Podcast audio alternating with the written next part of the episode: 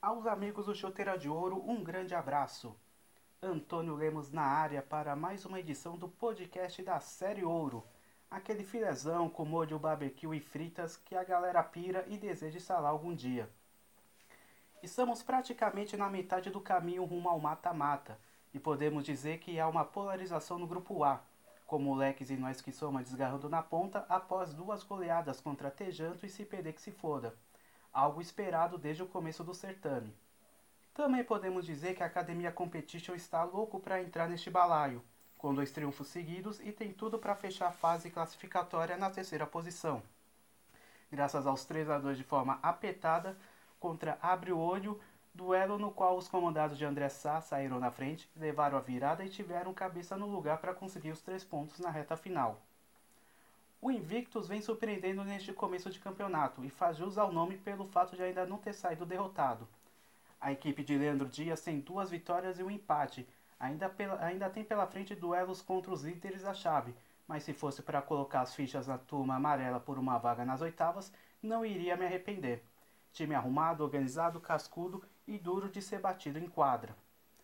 Agora o bloco de baixo tem tudo para ser um caos.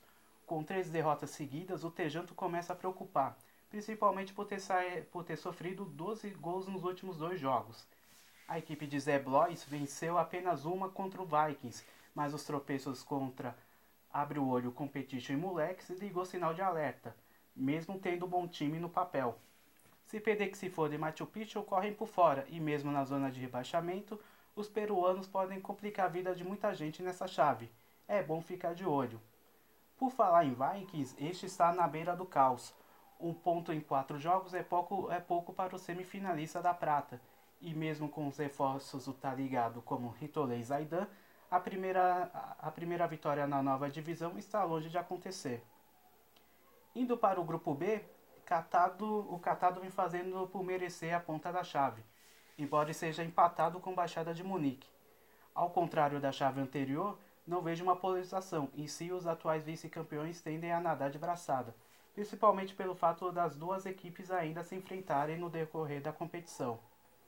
O intruso desta festa pode ser o Arouca, que mesmo empatando contra o Waking Bake vem fazendo um bom campeonato, com a manutenção da base e acrescentando talentos como Léo Austrália e Rafa Hulk.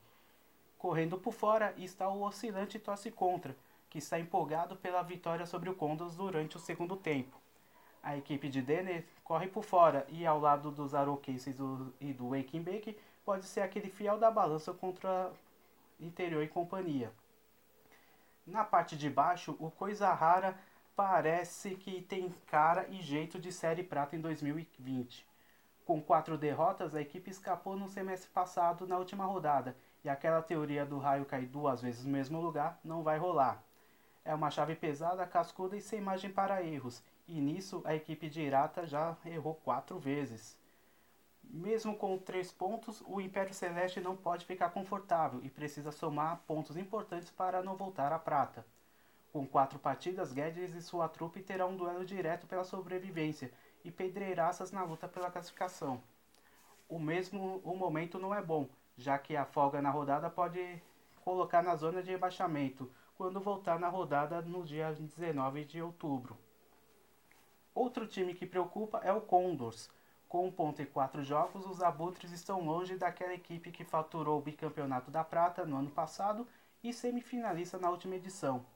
Os comandados de Carlão têm mais quatro finais para sair da lama, sendo dois confrontos diretos, confrontos diretos e caso não faça seu dever de casa, o negócio será lutar pelo tri prateado. A quinta jornada dourada começa com o Invictus enfrentando o Abre o Olho, duelo direto por uma vaga na próxima fase. Já Moleques e Nós que Soma terão adversários cascudos na teoria, quando os tetracampeões encaram o desesperado Vikings, enquanto os pentacampeões pegam o enjoado Machu Picchu.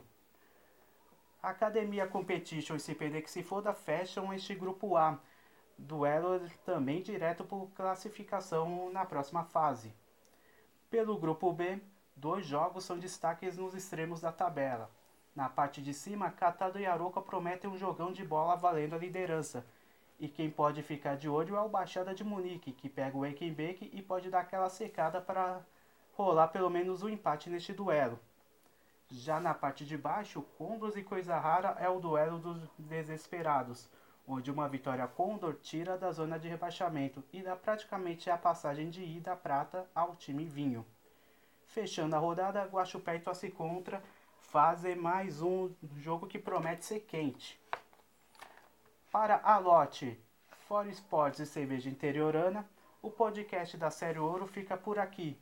Um grande abraço e até a próxima!